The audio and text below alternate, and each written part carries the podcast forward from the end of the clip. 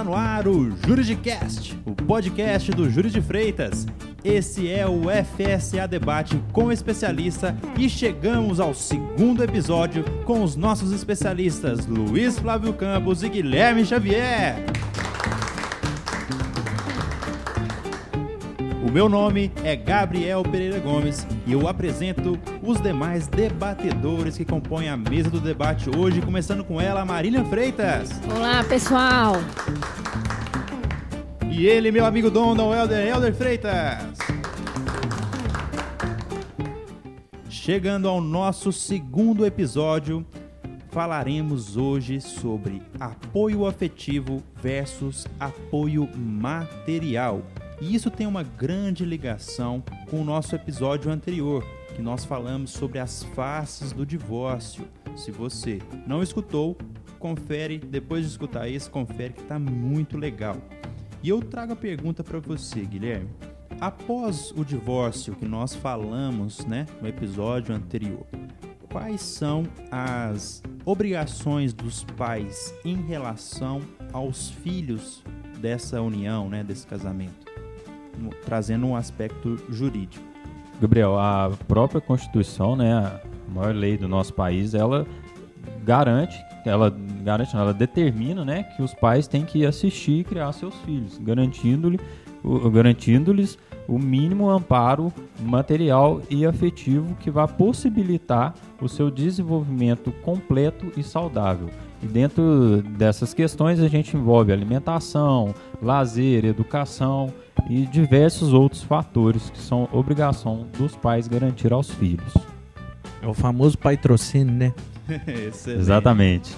E até pegando um pouco dessa visão que você trouxe, Helder, é, é muito comum a gente ver, é, é, assim, que a visão que as pessoas têm de um pós-divórcio é bem relacionada à necessidade do patrocínio. Então, somente ele. Agora, acabou meu casamento, eu tenho que pagar pensão para os meus filhos. Eu tenho que dar um dinheiro para os meus filhos. E essa é a visão que a gente é, vê na maioria das vezes. Não, com certeza. E, e, a, e, o ponto principal, né, como a gente até havia discutido no episódio anterior, é a política de redução de danos, né? Resolver né, a situação do casal de uma maneira que esses danos não se estenda a outras vidas, né? Que não seja só das duas e minimizar na, nessas duas vidas. E eu acredito que isso é, é até mesmo um distúrbio muito grave, porque acaba associando na figura daquele ser humano é, só a assistência material. E mais do que isso, a gente precisa de assistência emocional. Né, Luiz Flávio, na né? questão até mesmo você poder colaborar no sentido de de trazer a importância e o impacto disso né, na, na vida de uma criança ou na vida de um. Que seja não só da criança, às vezes um, uma pessoa, um adolescente, um adulto, que seja só né, passar uma. viver uma dissolução de um casamento nesse sentido. E complementando uh, esse questionamento do Helder, eu até queria que o Luiz Flávio falasse para a gente sobre a, a influência do contexto familiar no desenvolvimento sadio da, dessas crianças que estão em formação. Bom, eu penso que em primeiro lugar, né, a justiça pode obrigar um pai aí a pagar uma pensão para o filho, mas a justiça Sim. não tem como obrigar um pai a amar um filho. Né? Excelente. Ou dar, ou dar é, pelo menos aquela assistência, né, estando ali com ele no, nas datas comemorativas, no Natal, isso aí a justiça não tem como obrigar. Então, o que, que a, a, a, o psicólogo né, pode contribuir aí? Né? Ele pode fazer um acompanhamento com esse pai, tentando verificar junto com ele se essa falta que ele está tendo para com o filho está relacionada ao divórcio ou se realmente é uma questão com o filho. Porque em muitos casos, né, ele está tentando punir a mãe, mas é, descontando o filho. E isso vai causar um prejuízo a quem? Não é a mãe que ele está tentando tentar, é o filho, né, que vai crescer sem um pai tendo um pai que em muitos casos né, é muito pior do que esse filho que não tem de fato um pai. Né? É porque ele vai crescer com isso. Eu, pô, eu tinha um pai que não, não veio me visitar, nunca me viu, Diferente de um outro que, né, que perdeu o pai e falou assim, ó, se esse pai estivesse vivo, ele, ele estaria presente. É o, o órfão de pai vivo e de mãe viva, né? Exatamente. Isso É, é lembrar muito... para destacar também, né? A gente está citando exemplo, usando exemplo como pai, mas existe também a questão da mãe e vice-versa, né, Guilherme? Até a questão tecnicamente. Sim. Você pode explicar que é, culturalmente a gente coloca na- nas costas do pai, né? E aí eu sou pai e vocês não sabem o peso que vocês estão julgando aí, né? Mas é porque naturalmente a guarda fica com a mãe. Sim. Naturalmente. Então por o isso Helder essa. tá achando que é uma indireta pra ele. É, tá achando, tadinho. Então, eu tô achando que, então, uai. O pai tem um papel essencial na, na, na vida do ser humano, no- na vida de uma criança. Mas como a guarda fica mais naturalmente com a mãe, existe essa, essa situação muito mais pro lado do pai. E às vezes o Guilherme com certeza já passou por isso mais vezes, é a situação de você estar atendendo a cliente e ela falar que, nossa, ele não, o pai não vem visitar. E aí vai onde o que o Luiz Flávio falou. A justiça não obriga o afeto. O juiz determina datas para evitar confusões. Mas ele não vai obrigar, não vai pegar o pai que pega seu filho e vai lá. E isso realmente, eu acho que psicologicamente você tem que trabalhar na criança, é, que o pai está ali, mas que ele não, não é presente. Até com relação a essa questão da gente utilizar mais o termo pai ausente, né? O pai é, órfão de pai vivo, é, não, quer dizer que é só pai que, que abandona, não. Tem mães também que abandonam. A questão é que, a- a- na maioria dos casos, que a gente vê hoje, é que a maioria dos casos a criança está com a mãe e às vezes tem o pai ausente. Mas a gente vê também questões que envolvem a mãe que é ausente, o pai tem a guarda. É, não quer dizer que, que a criança tem que ficar com a mãe e o pai só visitar, não. Lógico que dentro de um processo que envolve guarda de uma criança, todo o processo vai seguir de modo a alcançar o, o melhor resultado para a criança, o que for melhor ao seu bem-estar. Então, se determinar que o melhor para a criança é ficar com o pai, a mãe é quem terá o- a, a- a convivência é, regulamentada e caberá a ela exercer é, esse apoio afetivo, né, de, de forma satisfatória ou não. Por isso que eu acredito até, Guilherme, que a importância de um atendimento multidisciplinar é essencial, né? Por conta dessa da superação desse pensamento de que o principal é atender ao interesse, por exemplo, no caso de uma separação com o filho, né? É atender, assistir aquela pessoa, é, aquela hipossuficiente ali mesmo, né? Que é a criança que às vezes não tem uma noção, um discernimento completo, né?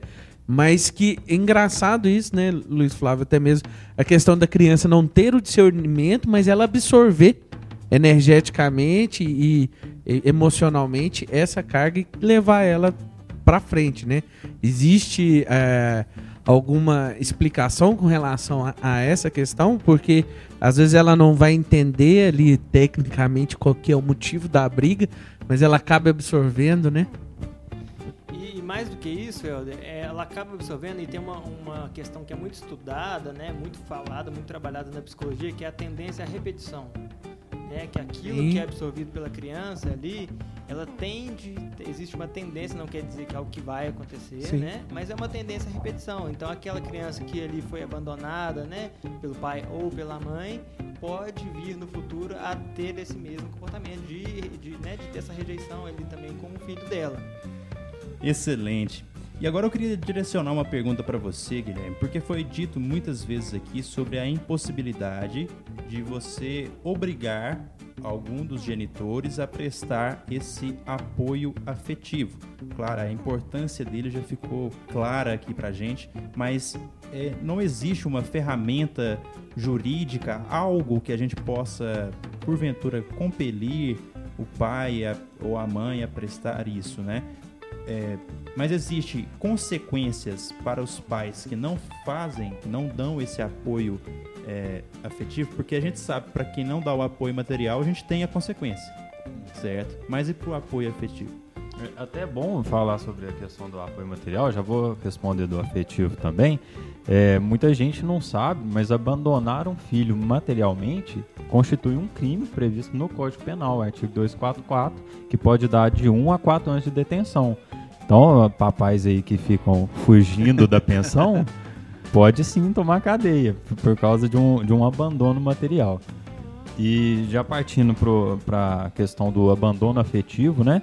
Os pais que não prestam esse suporte aos seus filhos, por mais que igual a gente já disse aqui, que não é possível se obrigar alguém a amar outra pessoa, hoje até está muito em alta a questão da indenização pelo abandono afetivo. Só que é uma questão polêmica, bem controversa, temos correntes para todos os lados. Nós estamos falando de direito, né?